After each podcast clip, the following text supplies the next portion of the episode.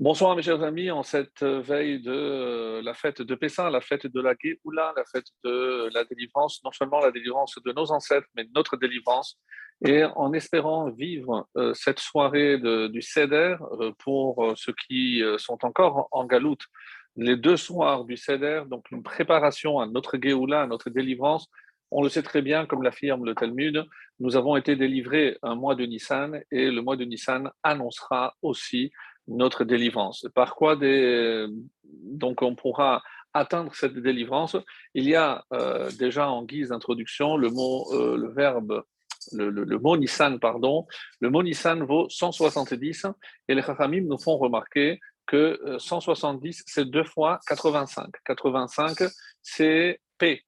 P c'est 85 et Mila c'est aussi 85. Donc qu'est-ce qu'on déduit de là? C'est évidemment euh, en respectant ces deux euh, organes, l'organe de la Brit Mila et l'organe de la bouche. Et comme son nom l'indique, d'après le Harizal, ça, si on sait utiliser notre bouche pour faire ce que Hachem attend de nous, Hakol Kol Yaakov, si justement donc, on utilise la bouche à bon escient, en parlant du bien, en euh, faisant surtout la louange de Dieu, puisque ce soir de Seder, donc euh, marque euh, précisément la louange pour tous les miracles que Hachem a fait pour nos ancêtres, qu'il continue de faire pour nous et qu'il fera encore pour notre délivrance. Bekarov Mamash, vraiment on l'espère le plus tôt possible. Alors, j'ai préparé donc un petit commentaire sur la Haggadah. Donc c'est quelque chose qu'on n'a pas eu souvent l'occasion de faire et je trouvais que c'était une bonne occasion. C'est pour ça qu'on a maintenu ce cours alors que je pense que tout le monde doit être assez occupé. Et eh bien précisément pour euh, se préparer à Pessah. Et il n'y a pas que la préparation physique, comme on le dit souvent, mais aussi la préparation spirituelle. Et la préparation spirituelle passe par la mitzvah essentielle que nous avons le soir du, de, la fête de Pessah en particulier, c'est justement ce soir du 15 Nissan. Donc, euh, nous n'avons plus la chance d'avoir le Korban Pessah, le sacrifice de l'agneau pascal, mais nous avons donc euh, des obligations de la Torah, Vehigadeta Lebincha, donc, euh, c'est de raconter à nos enfants, de raconter à nos enfants, mais c'est raconter aussi à l'enfant qui est en nous, essayer de voir toujours euh, cette sortie d'Égypte c'est cet événement qui marque la naissance du peuple juif, comme je vais le démontrer, comme quelque chose qui se renouvelle tous les ans. Et il est clair que je ne peux pas répéter, puisque pour cela, il suffisait de prendre les trois parachiotes, euh, Beau, Bo et Béchalar, qui parlent de la sortie d'Égypte. Et si je dois raconter, ben, je prends le Chumash et je peux raconter. Non.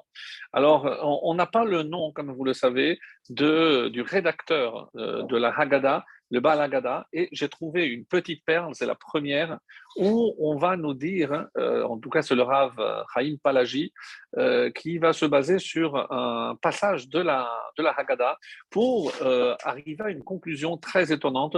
Il a découvert dans la Haggadah qui est le rédacteur de la Haggadah. Donc je laisse un petit peu le suspense, mais vous allez voir que c'est vraiment révolutionnaire et formidable, surtout par rapport au contexte général de la Haggadah. Alors, pour comprendre le fonctionnement et comment la Haggadah a été rédigée, euh, il faut euh, se baser sur ce que la, la, Gemara nous dit, comment on doit raconter la sortie d'Égypte? Est-ce qu'on commence donc par quelque, chose d'humiliant, donc nos origines à partir de Terra, et on va, on termine par la louange, ou alors l'inverse, on commence par quelque chose qui est louable et on va à l'inverse pour euh, justement terminer alors avec le récit de la de la de l'esclavage.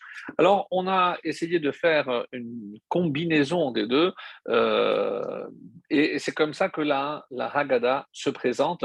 Donc, on va voir euh, pour le début Avadim Hayinu, donc c'est juste après justement les, questions que l'on va poser. Et par rapport à ces fameuses questions, importe l'ordre, vous verrez qu'il y a entre les Ashkenazim et Sfaradim, les quatre questions sont toujours les mêmes, peut-être pas dans le même ordre, mais euh, il y a quelque chose d'extrêmement curieux.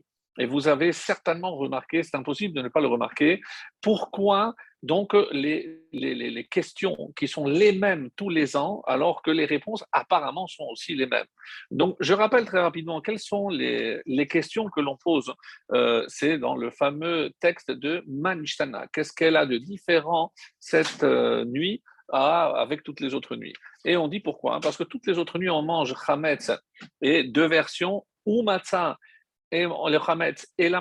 D'autres disent chametz ou, et ou en français, et ça veut dire o en, hébreu, c'est ou l'un ou l'autre ou comme la version euh, qui est, on va dire, la plus euh, courante, c'est Hametz ou Matzah, les deux ensemble. Donc ça aussi, comment euh, je peux expliquer qu'on puisse manger les deux ensemble? Il y a une réponse très intéressante à cela.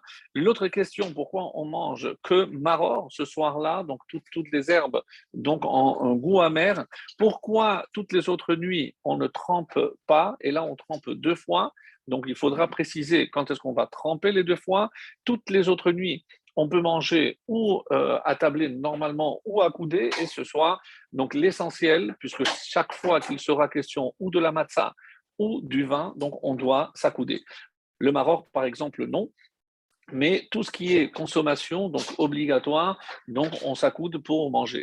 Alors, on va commencer déjà par quelques réponses. Donc, euh, même si les réponses ne sont pas directement liées à la question, mais on va avoir nos réponses à la fin à savoir pourquoi on s'accoude, c'est en signe de chéroute, de liberté. On sait très bien que c'est l'usage des, notables, euh, des seigneurs, lorsqu'ils mangeaient, ils étaient accoudés en signe de liberté. Et là, donc, après 210 ans passés en Égypte, donc, on va montrer donc cette... Euh, libération, comment? Par un geste, par notre attitude, et il n'y a que les êtres libres qui peuvent s'accouder, donc, on a une réponse à cela. L'autre réponse, pourquoi le maror? Maror al-shumma al-shum shemereru. Donc, on va donner une réponse également plus tard. Pourquoi on mange le maror? C'est justement à cause de l'amertume. Maror, c'est quelque chose qui est amer. Et donc, à cause de l'amertume qu'on a subie en Égypte. Ça aussi, on a l'explication. Pourquoi la matzah et, pas, il n'y a pas de rametz donc on pourrait dire que c'est évidemment parce qu'on n'a pas, là c'est la Torah qui nous ordonne, oui, mais on donne une explication. La matzah est le symbole donc de cette précipitation avec laquelle on est sorti d'Égypte et pour marquer justement le passage de l'esclavage à la liberté, donc on est sorti euh, donc avec stupeur, avec euh, euh, empressement, et donc c'est la raison pour laquelle donc, on a une réponse à trois des questions. Mais j'ai beau chercher, et vous avez beau chercher vous aussi, dans toute la Haggadah, vous ne trouverez pas la réponse à pourquoi on trempe. Je vous défie de revoir toute la Haggadah du début jusqu'à la fin.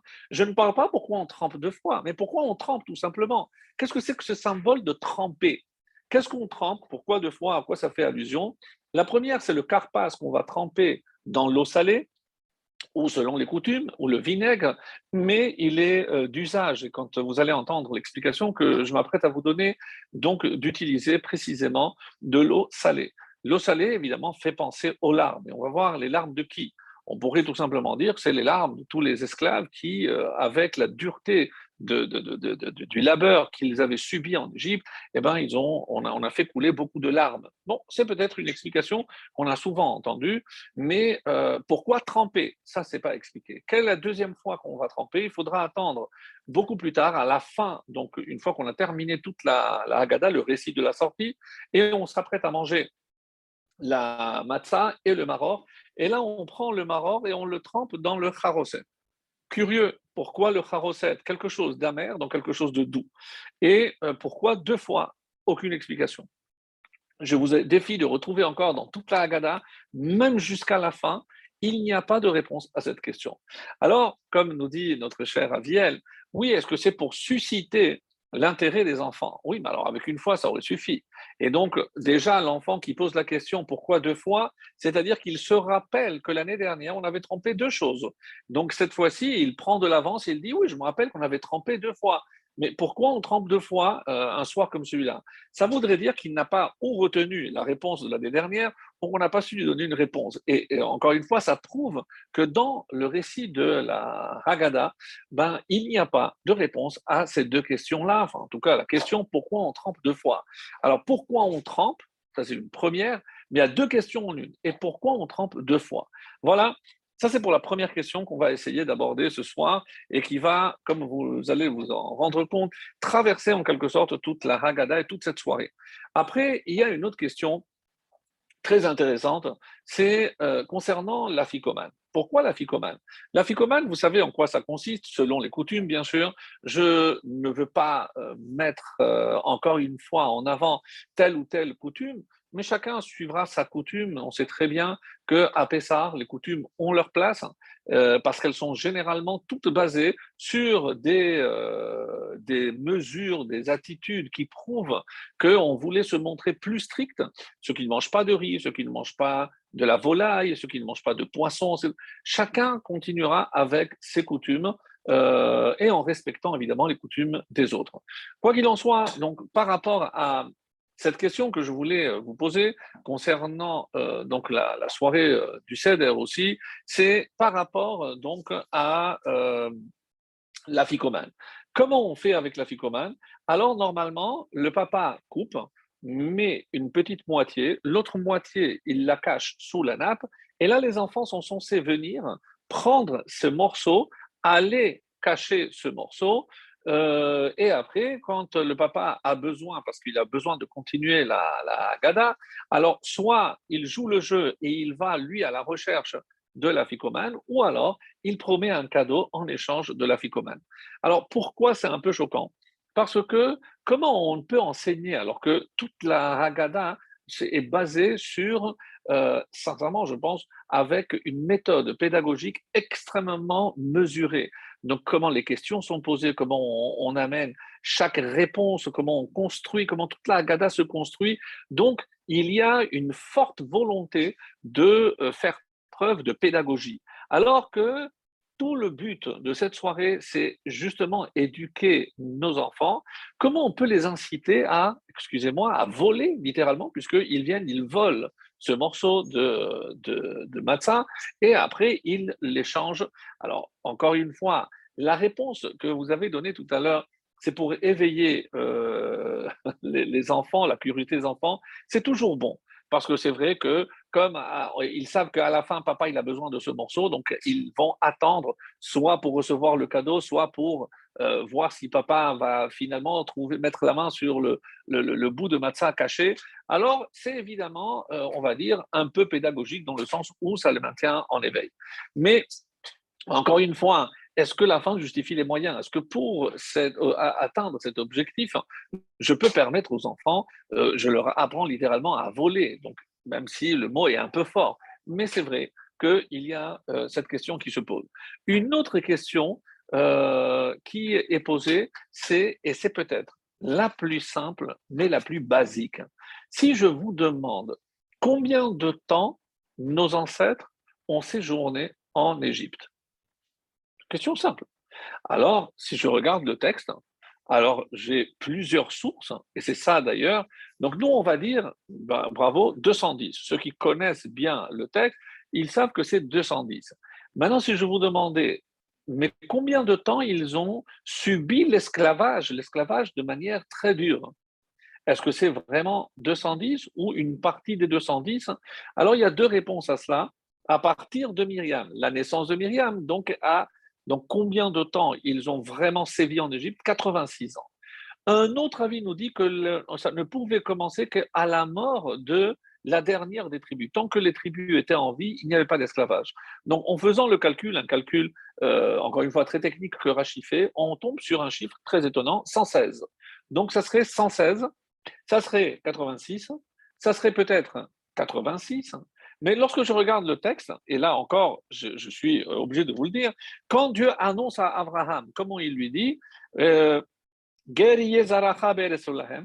ne parle pas d'Égypte, ta descendance sera esclave dans un pays qui n'est pas le leur, et ils vont les asservir. Arba me'ot 400 ans. Donc l'annonce dans Ben c'est 400 ans.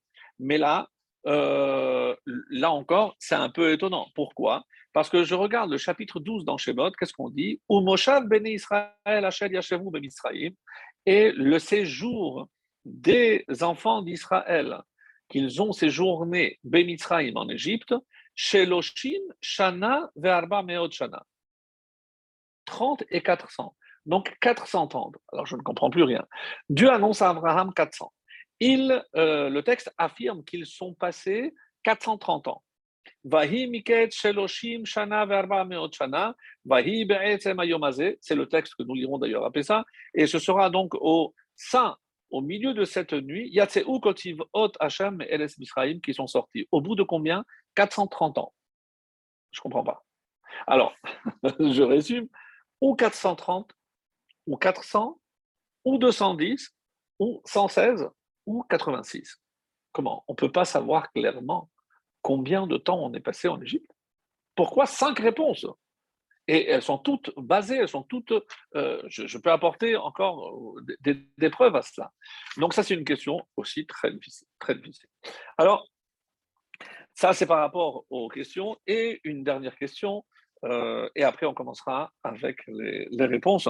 Alors, c'est dans la Haggadah, un passage très étonnant où on nous dit qu'il est une mitzvah. Alors, si on a le temps aussi, euh, je parlerai du, euh, du rachat. Le rachat, donc le, le, méchant, comme vous le savez, c'est mon préféré dans la Haggadah. Alors, on nous dit qu'il y a une obligation, les saper mitzvah, euh, donc mitzvah alenu, les saper mitzvah Israël. Donc, c'est une, on a une mitzvah de raconter la sortie d'Égypte, tout le monde le sait, ce, ce soir-là. Et celui qui multiplie la narration de la sortie d'Égypte, c'est digne de louange. Très bien, donc il faut évidemment pas s'étendre, puisqu'il y a les enfants, les fatigués, donc il faut euh, aussi faire l'essentiel. Mais en tout cas, voilà ce qui est écrit. Et pour nous montrer l'importance de parler de la sortie d'Égypte en ce soir, la Haggadah, sans transition, nous dit Maasé. D'ailleurs, il y a euh, une anecdote concernant Rabbi Eliezer, Rabbi Yoshua, Rabbi El-Azar ben Azaria, Rabbi Akiva et Rabbi Tafon. Cinq sages, et ils étaient où? Chez Ayum et Bibnebrak. Ils étaient à Bnebrak. Curieux, donc la ville de Bnebrak, euh, bien connue, donc ils séjournaient là-bas.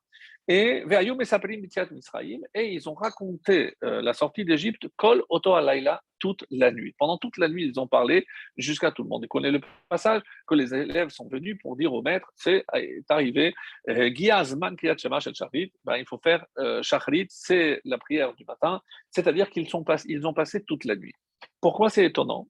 Plusieurs questions sur ce passage euh, qu'on n'a jamais abordé et vous allez voir euh, suscite énormément, énormément d'étonnement. Pourquoi?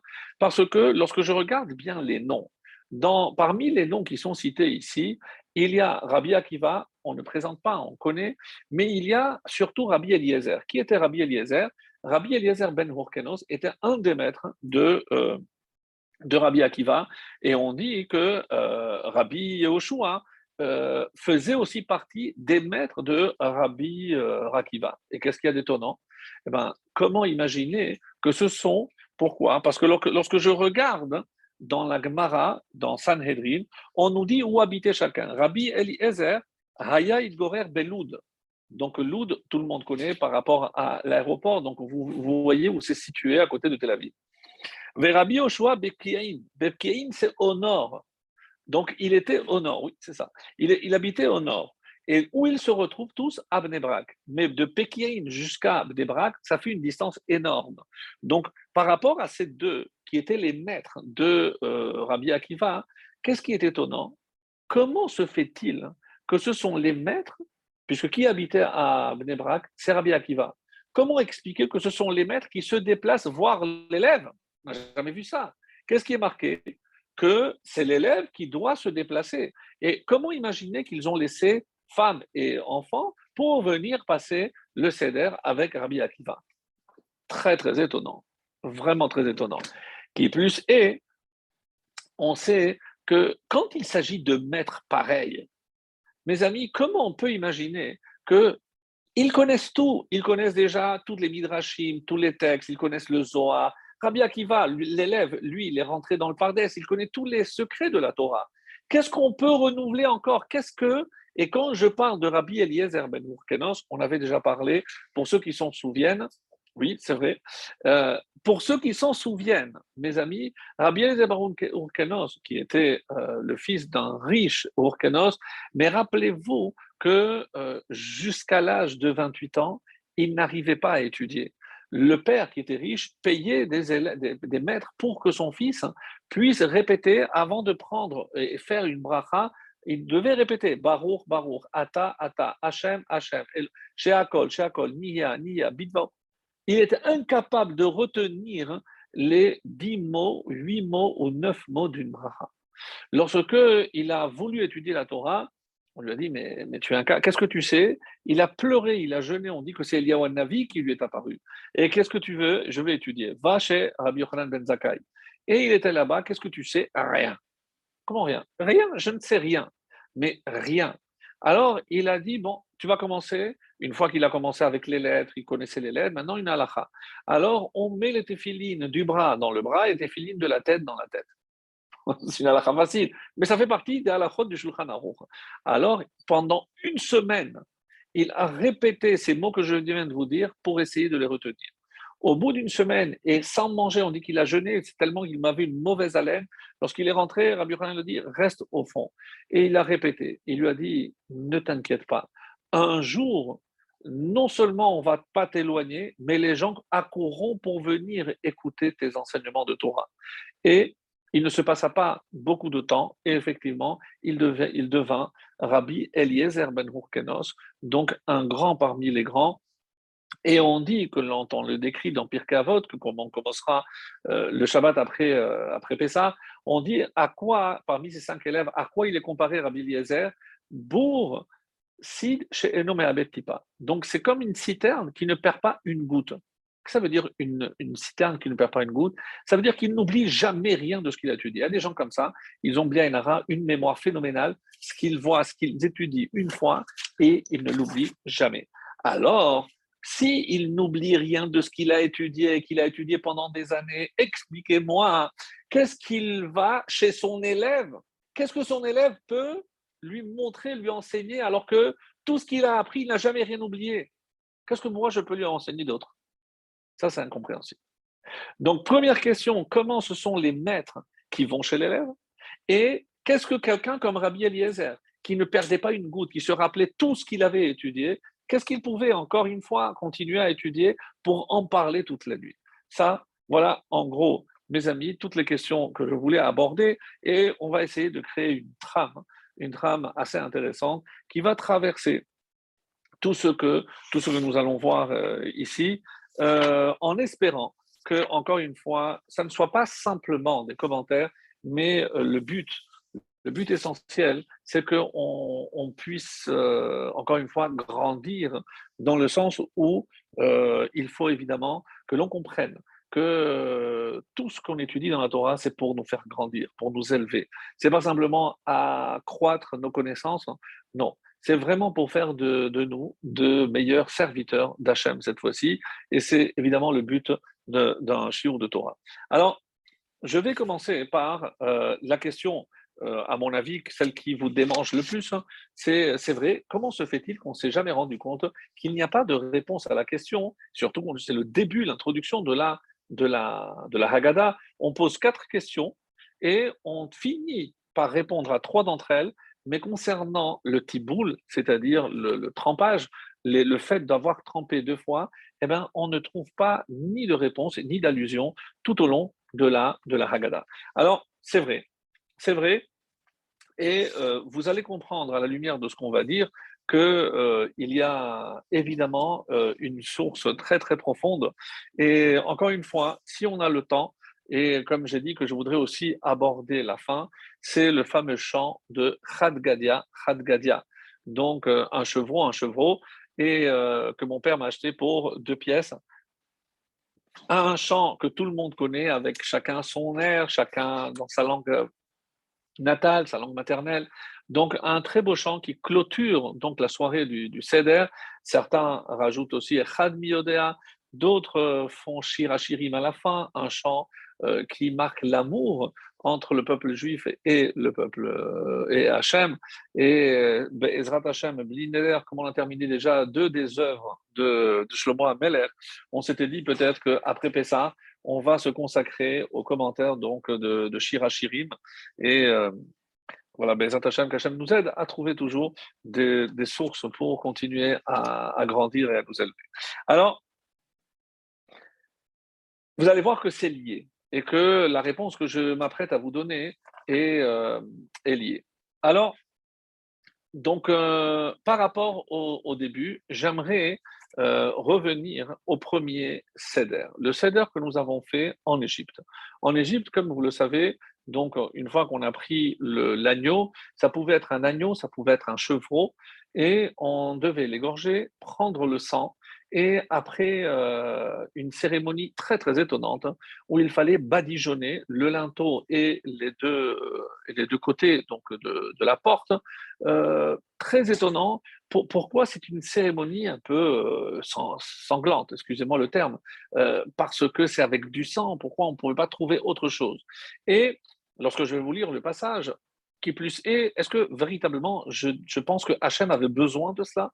Est-ce que Hachem avait besoin d'un signe pour passer par-dessus, comme le nom l'indique, passar, comme en anglais, passe over, passer par-dessus, euh, quoi, Hachem ne savait pas? Alors, euh, très très étonnant. On va voir aussi qu'il était interdit de sortir. On n'avait pas le droit de sortir de la maison, et c'est clairement écrit vous ne sortirez que le lendemain. Il est aussi clairement écrit, et même si on n'a peut-être pas à prêter attention, que cette cérémonie, vous ne la referez que lorsque vous rentrez en Israël. Ça veut dire que euh, le Pessah, la célébration du Seder, n'a pas eu lieu pendant le désert. C'est-à-dire pendant 40 ans, on n'a pas fait le Seder. Euh, est-ce qu'ils ont fait le Korban Pessah? Donc il y a une marque loquette, puisqu'on parle aussi du Korban de, de, de euh, mais en tout cas, le Seder, donc euh, je vais vous lire tout, de suite le passage. Donc, c'est dans le livre de de la de Beau, le chapitre 12, donc on a parlé déjà. Et voilà, à partir du verset 22. Je vais lire rapidement. Donc, euh, juste avant, euh, pour commencer le début, euh, donc ça c'est le, début. Donc Moïse convoqua, je vous le dis directement en français pour gagner du temps, les anciens d'Israël, Moïse et Aaron, et le transmirent les détails du sacrifice de Pessah mentionné, et pour qu'ils transmettent eux aux enfants d'Israël. Qu'est-ce que cartem Agudat Ezov Par la suite, vous prendrez un bouquet à Agudat Ezov constitué de trois tiges. Alors, j'introduis quelques éléments qui ne sont pas, qui ne font pas partie du texte, mais par rapport aux explications. Donc, il y a trois tiges d'isop et utvaltem badam, et vous le tremperez dans le sang bassaf qui est recueilli dans le bassin. Donc, il y avait un bassin pour recueillir ce sang. Veigartem et la mashkof, et vous vous en servirez donc pour appliquer une partie de ce sang euh, du, du bassin au linteau, donc la partie supérieure, et aux deux montants de part et d'autre de la porte. Alors, aucun d'entre vous, y compris ceux parmi vous qui n'êtes pas premier-nés, ne peut franchir le seuil de sa demeure jusqu'au matin. Et l'explication, parce que la nuit, il y aura celui, les anges exterminateurs, qui ont libre cours et ils vont pas distinguer, donc il ne fallait pas sortir, il fallait rester à l'intérieur des maisons. L'Éternel passera par l'Égypte et c'est pour commencer, c'est là où arrive vraiment la délivrance.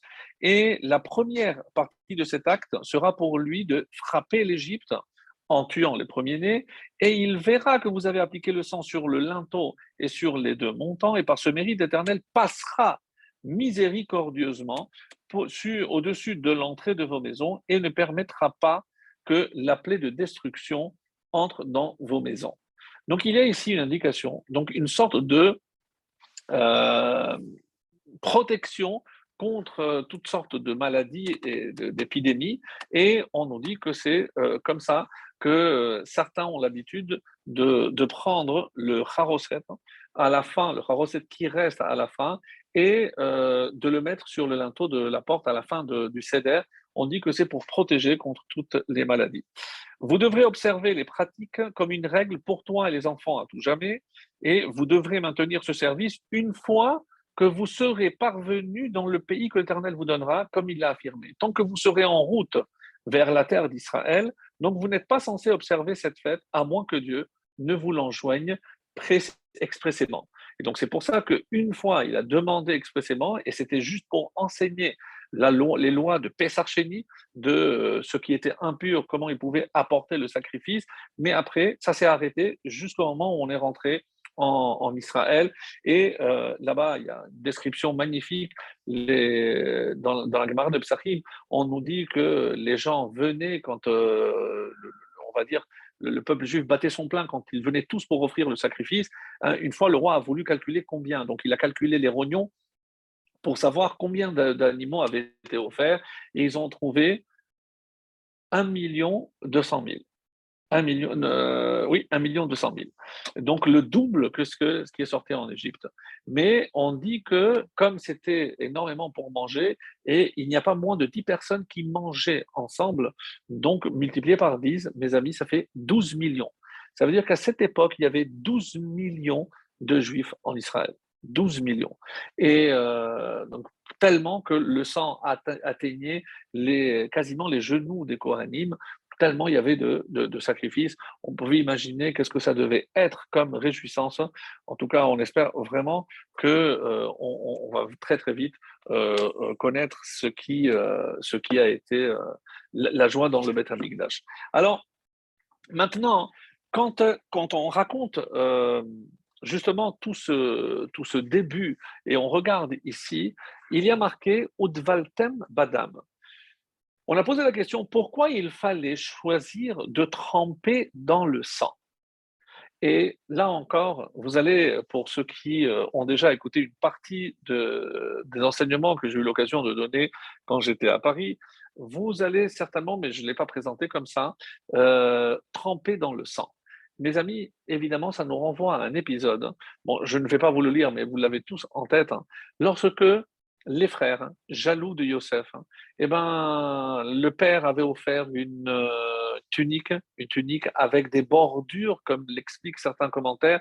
C'est pas qu'elle était bigarrée, mais il avait rajouté un signe royal, comme l'indique d'ailleurs le terme Karpas, Karpas qui se trouve justement dans la, dans la, dans la Megillah et qui désigne un tissu de très haute qualité Certains pensent qu'il s'agit précisément, et c'est Rachid qui nous fait ce commentaire, et qui fait le commentaire de Rachid dans la Megillah et le commentaire de Rachid dans Ketonet Passim, fait ce lien. On dit que c'était un matériau très noble. Donc on pense que c'est ici le méchi, c'est-à-dire c'était en soie.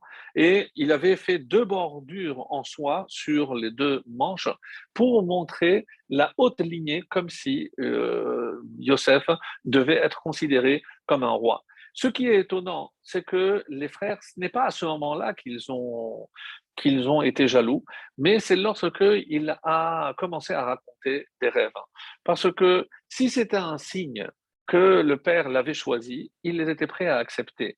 Mais lorsque c'est lui qui a commencé à raconter ses rêves, c'est lui qui voulait absolument que ça se passe comme de cette façon-là. Donc là, on, a écrit qu'ils ont commencé à le haïr, à le détester, et ils ne pouvaient plus parler en paix. Jusqu'à ce fameux jour où le père est allé euh, envoyer Yosef à la recherche, va voir comment se portent tes frères. Il arrive, Baal Halomot, regardez-moi, c'est le maître des rêves alors on va voir que deviennent ses rêves. Hein. Et euh, il s'apprêtait à le tuer, ma bête, donc euh, Réhouven intervient. Euh, pourquoi verser son sang? On va le jeter dans un puits. Et on nous dit que justement d'abord, ils avaient voulu savoir si Yosef était coupable de faire du lachonara ou pas. Donc normalement, on dit que quelqu'un qui, qui fait du lachonara, eh ben, il est comparé au chien, parce que le chien aboie et euh, donc, ils n'ont pas trouvé de chien, d'après le Midrash. Alors, ils se sont dit, on va le jeter dans un puits, on va voir ce qui se passe.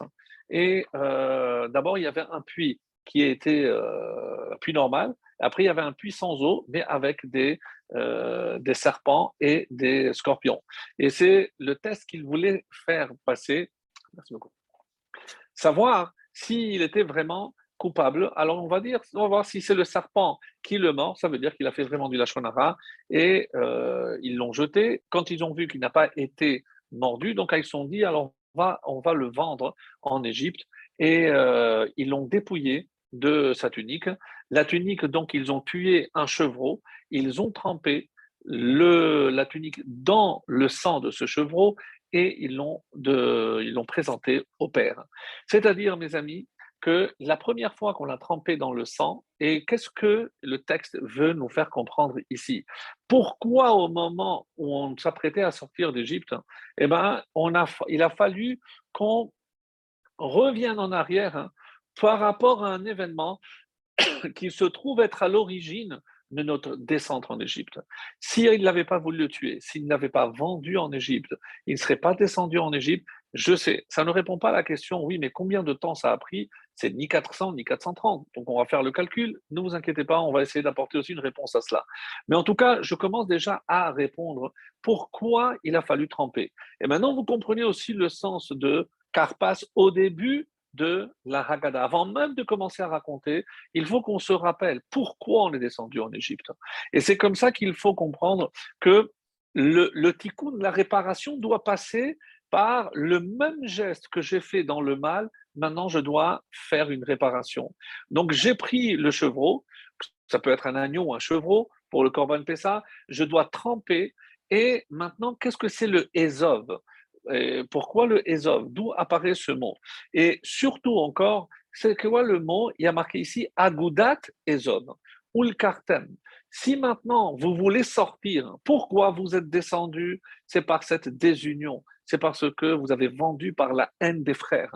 Donc ça, c'est la raison pour laquelle vous êtes descendu.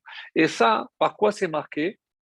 Par le carpas que je prends et que je trempe dans l'eau salée les larmes. C'est-à-dire que le carpas, la première fois que je trempe, c'est pour marquer justement euh, la raison pour laquelle on est descendu en Égypte, la raison de notre descente euh, dans l'esclavage d'Égypte. Et donc, et après, on va terminer par un, une autre, un autre trempage lorsque je vais tremper cette fois-ci le maror. Donc maintenant que tu penses que tu as passé toute cette amertume, comment, dans quoi tu vas tremper? Dans le charoset. Le charoset, c'est quelque chose de doux. C'est pour t'adoucir, pour que tu comprennes que maintenant que tu as traversé, maintenant que tu as réparé cette faute, eh ben maintenant, on peut quitter l'Égypte. Il y a à cela aussi, dans le mot aussi, une allusion très belle. Dans Karpas, c'est Samer, le Samer, qui veut dire 60, parer, de travaux durs, rare. C'est comme ça que le pharaon nous a attrapés en nous faisant travailler. Shishim, c'est Shishim Ribo, c'est les 60 myriades, 600 000. Et si je prends le mot Charoset, il y a aussi le Samer. Samer, c'est encore une fois les 60. Quelles sont les quatre lettres qui restent? Cha, Ro, j'enlève le Samer, Tav, Cherut, Samer, Cherut. Donc, Samer, je commence par Karpas, Samer, Parer, c'est les 60 myriades, les 600 000 qui ont commencé, qui sont allés dans l'esclavage et sa mère Khérout, et je termine par les 600 000 qui sont sortis, en, qui sont sortis de, de la terre d'Égypte. Donc, c'est pour bien montrer que c'est le début du processus et la fin du processus. Et entre-temps, qu'est-ce qui s'est passé? Eh bien, lorsque je regarde, je regarde que le mot Agouda, Agouda c'est un bouquet, c'est lorsque Agouda, c'est rassemblement c'est lorsque on va se réunir. Si c'était la séparation des frères, donc qu'est-ce qui va nous permettre de sortir de notre exil C'est Agouda, lorsque on réussira à se s'unir. Parce que c'est ça, mes amis. Et s'unir, c'est pas simplement tous les juifs, mais ne serait-ce que déjà au niveau de la famille, des frères et sœurs, comprendre que les frères et sœurs doivent être toujours unis, que ce soir du Seder, eh ben, peu importe où chacun habite, on doit tous se retrouver, en famille, dans une bonne entente, même si chacun est différent. Et évidemment que, comme dans le couple, évidemment qu'il y a des différents, mais c'est au contraire, c'est ça qui permet de rester unis, même dans notre différence. C'est lorsque on atteint l'indifférence, c'est là il n'y a plus de possibilité de s'unir, parce qu'on est, je suis indifférent du sort de l'autre. Donc, au contraire, pourquoi je dois discuter? Parce qu'il peut y avoir les quatre enfants, ou même le cinquième, celui qui j'ai eu, du mal à le faire venir, eh bien, tous les enfants sont réunis, peu importe leur vision du monde, peu importe comment ils sont, mais ils restent les enfants. Et c'est ça, comme on l'explique, le Corban Pessah, je ne pouvais pas le manger seul. Rappelez-vous, j'ai dit, mais comment on peut manger? La première question, Hametz ou Matzah? Comment je mange les deux? Eh bien oui, je mangeais les deux. Vous savez comment on en avait parlé? C'est par rapport au Corban Toda. Le Korban Toda, lorsque je viens remercier Hachem pour tous les miracles qu'il a fait, même si j'étais en, en prison, même si j'ai traversé l'eau, la mer, j'ai traversé le désert, j'étais malade et fatigué, et eh bien Hachem a guéri. Et donc, Chametz ou Matzah, lorsque j'apporte le Korban Toda, normalement, un Korban Toda, il y a du Chametz et de la Matzah. Et si je viens remercier Hachem pour tous les miracles, il devrait y avoir les deux. Pourquoi ce soir, il n'y a pas, comme d'habitude dans le Korban Toda, le Hametz et c'est ça la question, et c'est la réponse, parce que c'est évidemment, par rapport à Pessah, c'est spécial. Il n'y a pas de Hametz à Pessah, c'est ce qu'on essaie de, faire comprendre. Donc maintenant, le semel de la donc quel est le symbole? Eh bien, le symbole, c'est le, le, comme j'ai dit, le linteau et le montant, ça marque la maison. Et c'est parce que je, je dois être uni. Et il y a une très belle explication du Rabbi Dulovitch qui dit Mais à quoi ça correspond les trois parties de la maison? C'est les trois bases à l'intérieur de, de chaque maison juive. Sur quoi se base? Talmud Torah Kenegat L'étude de la Torah, c'est justement le linteau, ce qui soutient tout. C'est la base. Sur chaque côté, il y a eh ben, la tfila, la tfila, donc la prière, la avoda, donc ma avoda, c'est euh, la, prière, et l'autre, c'est l'action. Donc on dit que le côté gauche, c'est la tfila, et le côté droit, c'est les maasim tovim, parce que lorsque j'agis, je dois toujours agir. Le côté gauche, la tfila, parce que je dois prier avec le cœur, c'est avoda shebalev, donc côté gauche normalement, et l'action, c'est le maasim tovim, c'est la gemilut rasadim, c'est avec la main droite.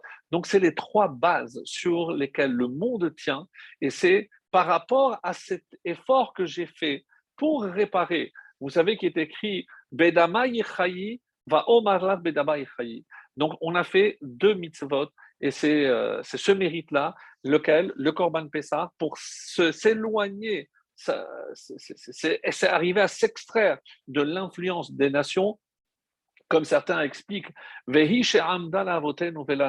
donc, est-ce que vous avez remarqué que lorsqu'on dit c'est elle qui nous a permis de traverser et de, rester en vie jusqu'à aujourd'hui. Alors, Hi, plusieurs explications. Hi, c'est la Torah. Hi, c'est la promesse qu'Hachem a faite. Vav, He, Yud, Aleph, c'est évidemment Vav, c'est l'étude de la Mishnah. He, c'est les cinq livres de la Torah. 10, euh, c'est les dix commandements. Aleph, c'est euh, Hachem qui est unique. Donc, grâce à ça, on est resté en vie. Mais il y a un, un détail très important, c'est qu'à ce moment-là, je prends la coupe. Et qu'est-ce que je fais? Je couvre le pain. Et après, je pose la coupe et je découvre le pain, enfin la matzah. Donc, qu'est-ce que il y a une très belle explication qui dit pourquoi j'agis de la sorte pour que je comprenne que qu'est-ce qui m'a permis de résister et de ne pas m'assimiler, c'est parce que je n'ai pas bu de vin avec les non-juifs et je n'ai pas mangé de pain avec les non-juifs. C'est tout ce que les Chachamim ont instauré comme Hidbadlut, c'est pour nous séparer. Donc, une forme de ne pas réussir, ne pas être enclin à se mélanger en euh, buvant le vin ensemble et en partageant le pain. C'est ce qu'on appelle pat akum, le pain non juif, et le vin euh, stam yenam ou yaim neser. Donc, les deux barrières que les chachamim ont faites, vehi, cette, cette havdala, cette séparation que nous avons respecté et nous a permis de rester vivants jusqu'à aujourd'hui. Donc j'ai trouvé que c'est une très très belle explication par rapport à Hi, puisque c'est pas c'est pas c'est pas courant. En tout cas, voici les trois piliers et maintenant on comprend que la Géoula, mes amis, elle commence dans le cœur. La Géoula pour sortir, hein, eh ben, une fois que je n'ai plus de A, lotisna et achicha bilvavecha, tu ne dois pas haïr hein, ton frère dans ton cœur, parce que c'est cette haine des frères qui nous a malheureusement entraînés là en, Égypte. Et euh, le Rav Wasserman a dit quelque chose de très très douloureux. Euh, lui, il a trouvé la mort dans la Shoah pour que l'on sache situer. Et eh ben, il a dit vous connaissez tous l'accusation que à l'approche de Pessah on faisait, c'est sur le crime rituel. Donc c'est quoi? C'est qu'on tuait des enfants pour prendre le sang et fabriquer des matzot avec. Mais un temps soit peu intelligent, comment on peut imaginer quelque chose? Alors, il suffit de lire un petit peu la Torah pour voir à quel point le peuple juif a euh, une interdiction de, de, consommer du sang. Donc, d'où vient cette idée d'accuser le peuple juif de tuer des enfants pour profiter du sang? Eh bien, le Rav Wasserman a dit que cette accusation trouve sa source dans le fait qu'ils aient trempé la tunique dans le sang. Oui, mes amis. C'est-à-dire, ce geste-là va faire couler beaucoup de larmes. Et quand on parle des larmes, c'est pas simplement les larmes de Yitzhak qui a vu ce que les petits-enfants avaient fait. Ce n'est pas les larmes de Yaakov qui restait inconsolable. Ma haine, il a, refusé d'être consolé, mais toutes les larmes que la conséquence, les conséquences de ce geste va avoir, et en particulier, eh ben oui, le crime rituel, on dit que c'est ça, tuer un jeune homme, donc c'est Yosef, pour tremper le sang, et on dit que c'est par rapport à, à, Pessah. Quel rapport avec Pessah? C'est ce qu'on est en train de voir. C'est que tout le soir du Seder traverse, c'est une sorte de réparation de la faute, justement, de la vente de Yosef. Et maintenant, je peux aborder donc le tikkun, comme on dit, et où je trouve le mot Ezov J'ai dit Agouda, c'est s'unir.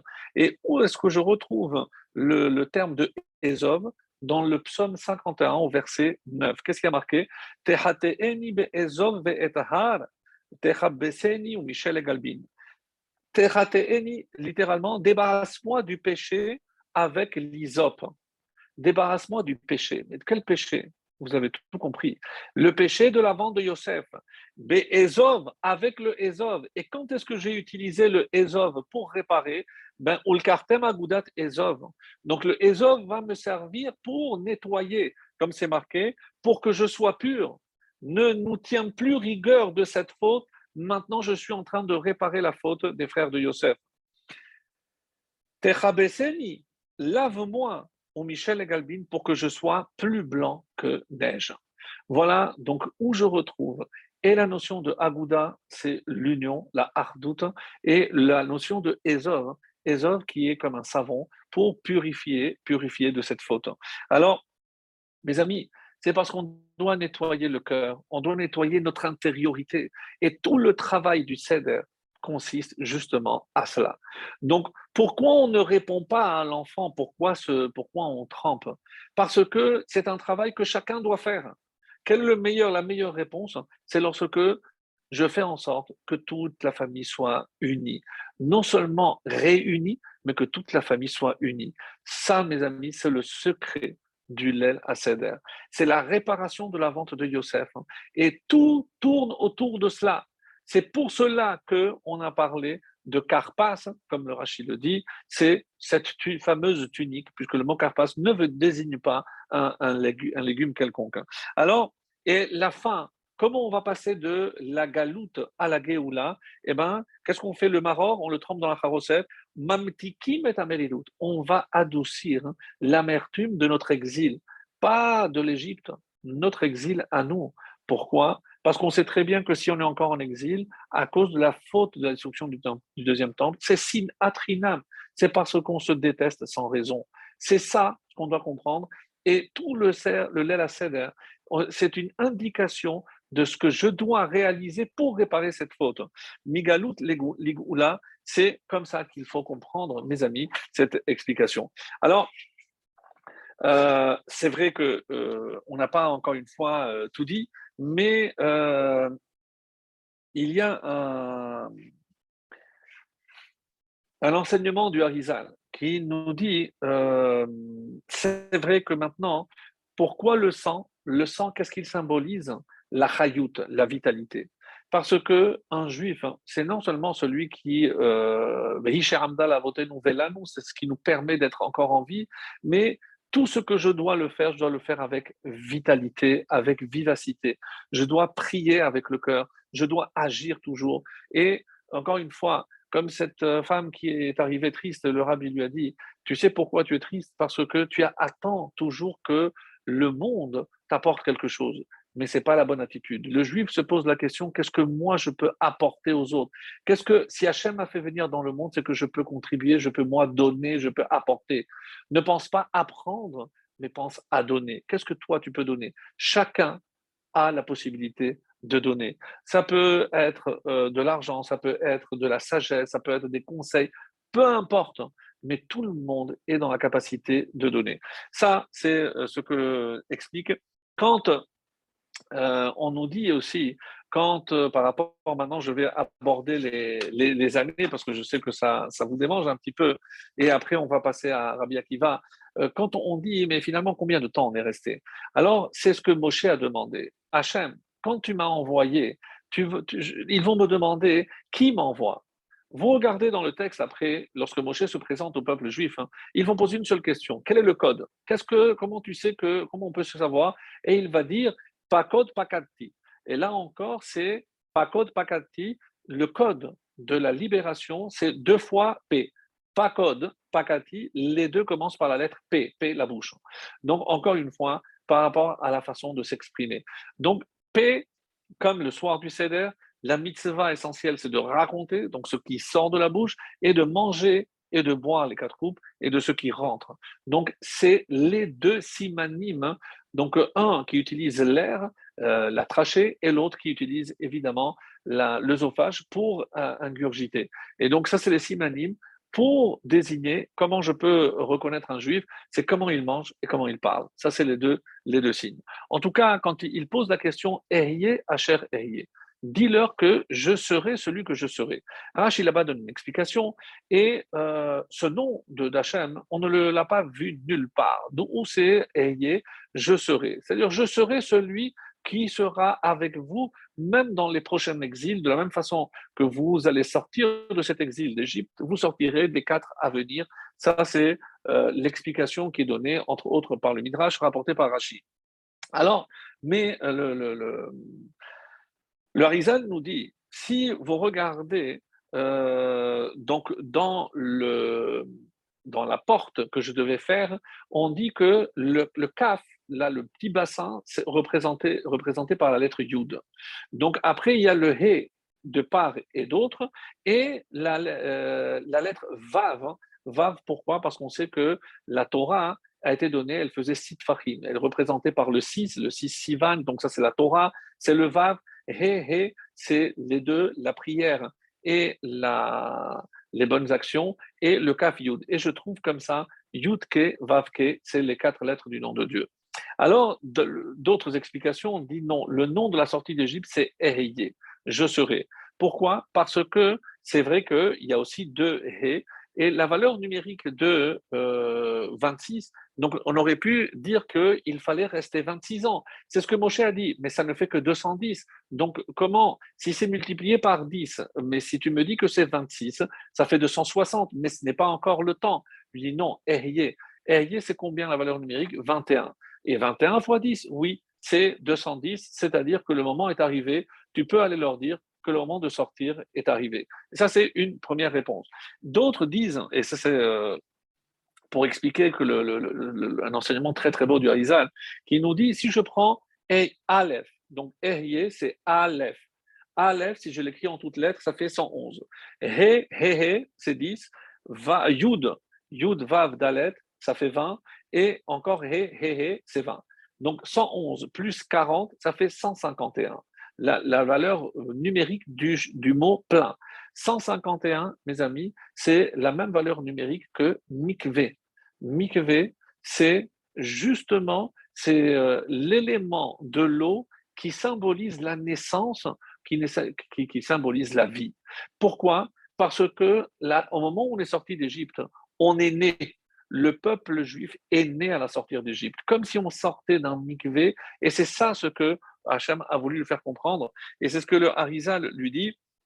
D'ailleurs, il y a, comme euh, vous avez déjà vu, cette façon de compter, na, nar, nanar, narman. Donc je prends et je rajoute une lettre à chaque fois. Si je fais la même chose avec Ehye, c'est-à-dire Aleph, après Aleph He, après Aleph He, Yud, Aleph, donc ça me donne un total de 44. Et 44, c'est quoi? C'est dame, c'est le sang. Je retrouve ici la symbolique du sang, la symbolique du sang qui veut dire évidemment par rapport à la vie. Parce que pour sortir, il fallait le sang, le sang de la Brit Mila et le sang de l'agneau pascal. C'est comme ça qu'on est, est sorti. Et Koach Haleda, comme dit le Harizal, c'est la force de la naissance. On est né, on est né à, à ce moment-là. Et euh, quel est le processus de la naissance? C'est que quand le sang se transforme en lait. Et justement, et ce processus, c'est justement ce que nous allons voir au moment où on va recevoir la Torah. Qu'est-ce qu'on a, a consommé? On a consommé du lait. Et euh, le lait, le symbole de la de la bonté, de, du chesed. Comme d'ailleurs c'est marqué dans le, dans le psaume du Shabbat, les hagid baboker chasdecha. Si je prends ces trois lettres, les hagid baboker chasdecha, les initiales forment aussi le mot chalav. C'est le symbole de la, de la bonté. Mais c'est aussi Va Omar, l'ach bedamayir chayi. Si je prends l'ach bedamayir chayi, je, je vois aussi que c'est chalav. C'est-à-dire, alors que bedamayir, c'est par le sang que tu vivras, mais c'est un symbole du lait, de la naissance, c'est-à-dire de la vie. Et ça, puisque c'est vrai que euh, on a du mal à imaginer que le sang soit le symbole de la vie, mais lorsque le sang se transforme en lait, le rouge devient le blanc, et eh ben ça c'est le symbole de la vie, et c'est ce que on veut expliquer ici. Je poursuis donc donc euh, par rapport aux, dates pour avoir une euh, très belle explication qui dit comme ça. Donc on a l'annonce faite à Abraham, Brit Betabetarim, c'est euh, lorsque Hachem a conclu le pacte avec euh, Abraham et il lui a dit là-bas 430. Donc, à partir de là, si je compte, c'est comme ça qu'il dit, va yomer le Abraham yadot edak arba meot Donc, Sheloshim Shana ve'arba shana, donc ou Moshav ben Israël. Donc le Midrash Tanhuma apparemment nous dit, mais a contradiction. Il a annoncé 400 et après 430. Et euh, Rachid nous explique 430 ans dans, en terre d'Égypte. Qu'est-ce que je dois compter? Hare kehat mevi'im im Yaakov. Donc lui, il fait un calcul pour arriver en fonction des, dates, mais euh, ça ne tombe pas. Donc lui, il arrive au chiffre de 210. Mais 210, c'est pas, encore une fois, l'esclavage. Donc Rachid nous dit, Lévi, pourquoi on a compté la, date de la mort de Lévi Pour que je fasse le calcul? Et parce que si euh, l'explication qui est donnée sur Rachid, Shnot Levi, Mishayaran de donc, entre le moment où il est descendu en Égypte et il est mort, se sont passés 94 ans. Et euh, donc, si j'enlève 94 ans à 210, je trouve justement 116. C'est 116 années que euh, l'esclavage apparemment a commencé. D'autres dans, le schéma, on nous dit non, c'est 86 puisque c'est la naissance de Myriam qui, euh, de laquelle je dois tenir compte. Alors, 430 ans, c'est euh, depuis Brit Ben Abetarim. Lorsque Yitzhak va naître, donc c'est 30 ans après, c'est 400 ans. Et euh, lorsque je regarde le texte, d'accord, mais on n'a pas passé 400 ans en Égypte, c'est vrai. Mais il y a marqué Be'eretz Lolahem, une terre qui ne leur appartient pas. Donc même quand on était en Israël, la terre ne nous appartenait pas encore. Donc je commence à compter même la période où j'étais en Égypte. Mais euh, ça ne répond pas à la question, oui, mais alors pourquoi on ne parle pas clairement? Pourquoi la Torah? Alors il y a une très belle réponse qui nous dit, lorsque quelqu'un va voir le médecin et le médecin lui dit, euh, voilà, sachez qu'on a découvert une tumeur et qu'on euh, devra vous opérer, donc il donne, voilà, les, faire les analyses, etc. Est-ce que je vais compter pour lui, qu'est-ce qui est important, le jour de l'opération? Non, il est préoccupé de l'opération depuis qu'on lui a annoncé. Donc, finalement, qu'est-ce que c'est ici le shiaboud Savoir qu'on va être esclave est considéré comme l'esclavage lui-même.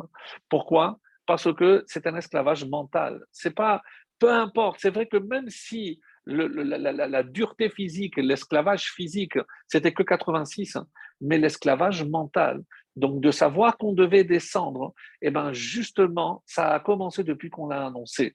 Depuis qu'on annonce à quelqu'un qu'il va subir une opération, ça, ça le travaille déjà, mais l'opération n'a pas encore eu lieu, c'est vrai, mais la préoccupation est déjà là.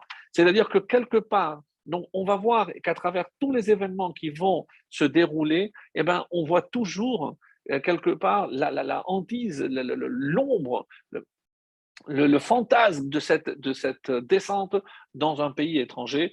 Et à aucun moment on nous a dit, et c'est pour ça que Moshav, Mitzrayim, pas Eretz. Quand ils sont sortis, on dit qu'ils sont sortis mais Eretz Mitzrayim de la terre d'Égypte. Mais quand ils ont séjourné, Mitzrayim, pas Eretz Mitzrayim, Mitzrayim dans leurs limites, dans leur angoisse, dans leur anxiété. Mes amis, ça, c'est ça ce qu'il faut comprendre. C'est que tant que quelqu'un est enfermé en lui-même, eh ben, c'est une forme d'esclavage. C'est pas euh, le fait que je sois enfermé ou confiné chez moi, non, que je sois confiné dans ma tête. Et c'est ce que le texte et ce que la Torah veut aussi nous enseigner ici. Euh, comme le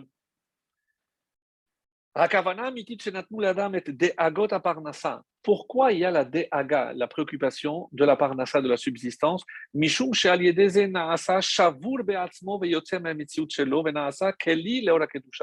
Parce que le fait d'être préoccupé, c'est ça qui va en quelque sorte le rabaisser, va faire en sorte qu'il dépende d'Hachem.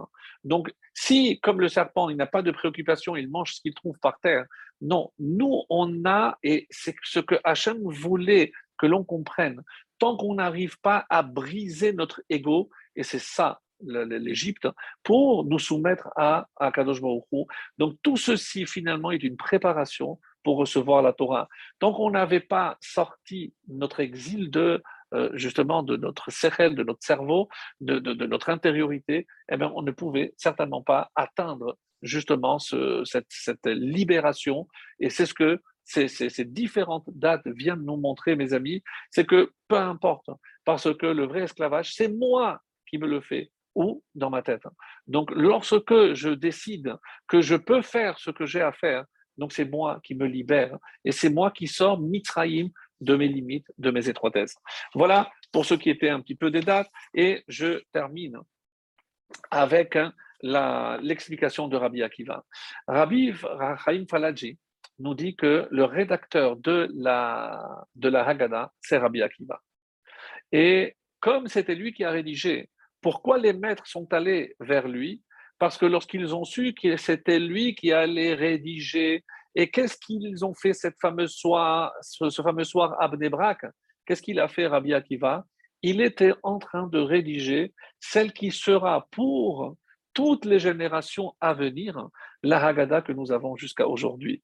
Lorsqu'ils ont compris que Rabbi Akiva avait été choisi pour rédiger la Haggadah, ils se sont dit Ah, il y a ici quelque chose d'extraordinaire. Donc c'est nous qui devons aller apprendre. Mais qu'est-ce qu'il pouvait encore apprendre? Qu'est-ce que Rabbi Akiva pouvait innover dans euh, tout ce qui concernait la sortie d'Égypte? Alors, les, euh, nous disent quelque chose de très beau. C'est que lorsque je regarde lorsque je regarde les deux fois où Rabbi Akiva est mentionné, plusieurs fois, mais notamment par rapport à la destruction du temple, hein, euh, Rabbi Akiva est le seul, alors que ses euh, contemporains, ses camarades, dont l'Agmara s'est marqué à la fin de Makot, page 24, euh, à Rabban Gamliel, Rabbi El Hazar, Ben Azaria, Rabbi Yoshua, Rabbi Akiva, c'est quasiment les mêmes qui étaient à, à part Rabbi Eliezer, ben, ben, à part le premier Rabbi Eliezer, mais tous les autres sont là.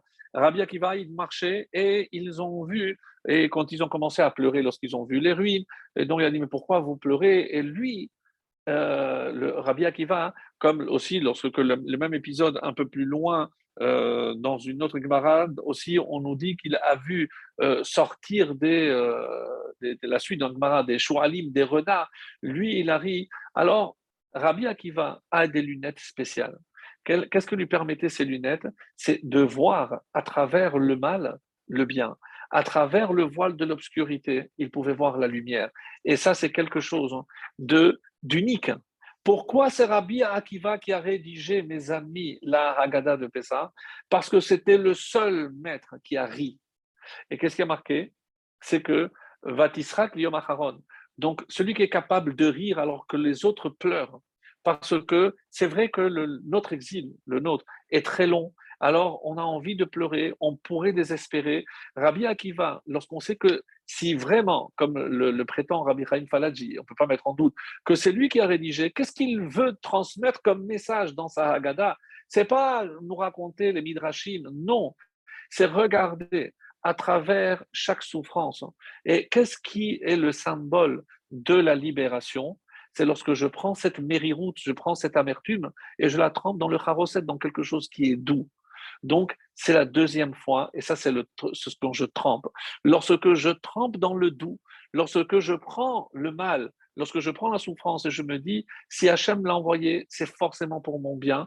Et donc, celui qui est capable de lire l'histoire, pas la Haggadah, mais l'histoire, comme Rabbi Akiva nous enseigne à le faire, eh ben, c'est comme ça que l'on pourra non seulement se réjouir véritablement, euh, mais Rabbi Akiva aura atteint évidemment son objectif. C'est vrai qu'on nous dit que euh, le jour est arrivé, c'est-à-dire la, délivrance, mais la délivrance finale. Parce que si ils ont, ils ont traversé la nuit, ils ont traversé l'exil, et comment ils sont restés? Ils nous ont légué, ces maîtres avec Rabbi Akiva à la tête, hein, ils nous ont légué la Haggadah, parce que c'est la Haggadah qui nous permet de traverser l'exil pour atteindre justement la, délivrance. Et un dernier point, et, je termine vraiment avec ça, c'est la fin de la Haggadah. J'ai promis début, milieu et fin. Donc la fin, c'est Gadia, et une très très belle explication du Gaon de Vilna qui nous dit que, euh, en, quelque sorte, donc, euh, pour répondre aussi, et ça répond, grâce à ça, ça répond aussi à, au fait de voler. Comment on explique que l'enfant peut voler?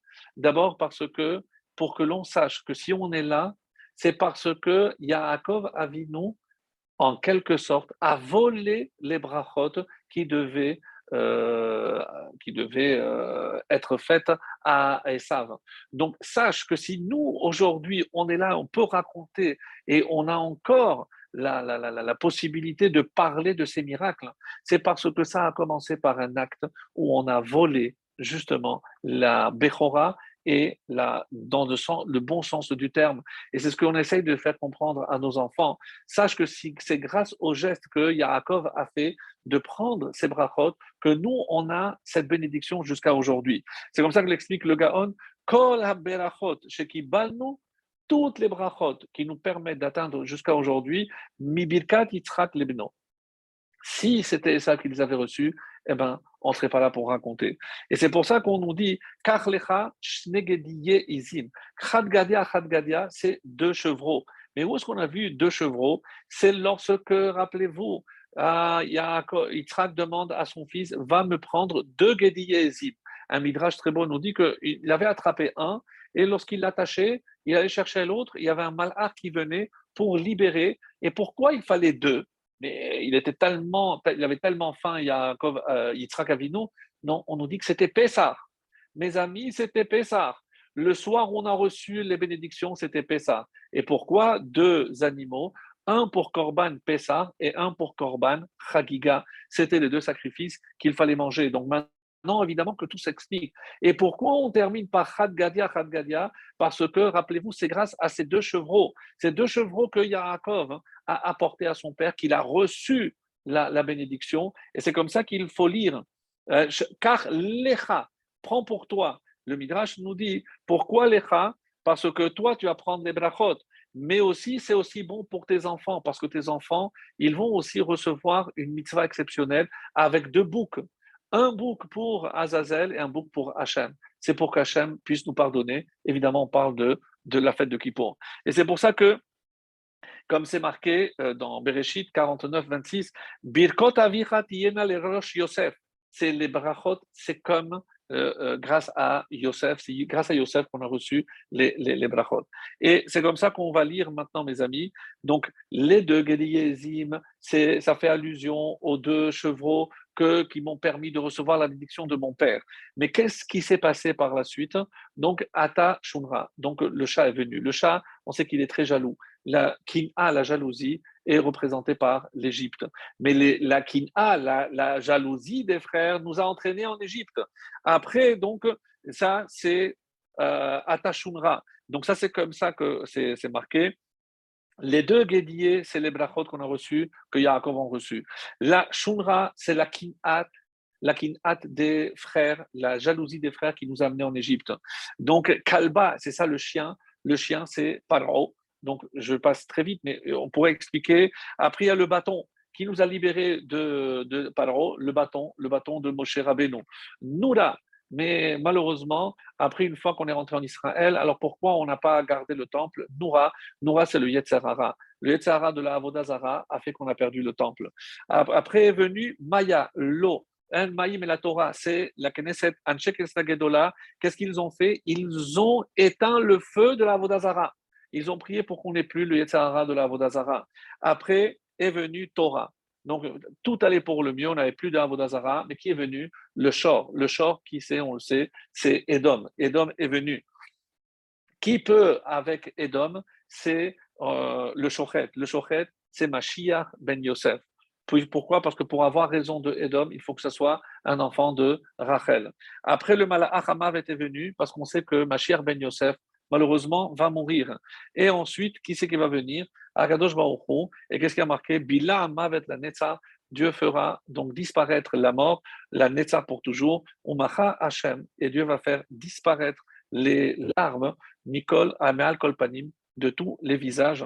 Et c'est pour ça que comment euh, par le, justement le rejet de Esav euh, par, pour les brachot, on a, on a rejeté Esav, et c'est lorsqu'on pourra définitivement rejeter Esav que la Géoula viendra. Et d'où on voit que c'est par rapport à Yosef, celui qui a préparé tout cela, parce que le mot Gedi, qui veut dire chevaux, c'est 17. Et 17, hein, c'est l'âge qu'avait Yosef lorsqu'il est descendu en Égypte. Mais 17 aussi, mes amis, c'est Tov. Donc que de tout cela ne sorte que du bien, que du Tov, et qu'on puisse tous vivre cette année la délivrance finale. Amen.